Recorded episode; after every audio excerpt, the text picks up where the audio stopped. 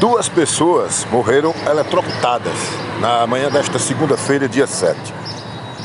Segundo informações, duas pessoas que estavam em uma moto e até agora não foi identificada pela polícia porque a ocorrência está em andamento, morreram eletrocutadas próximo à cidade de Santa Maria do Cambucá, em uma estrada de terraplanagem. De acordo com as informações, um fio de alta tensão estava atravessando a estrada quando eles tocaram no fio e morreram no local.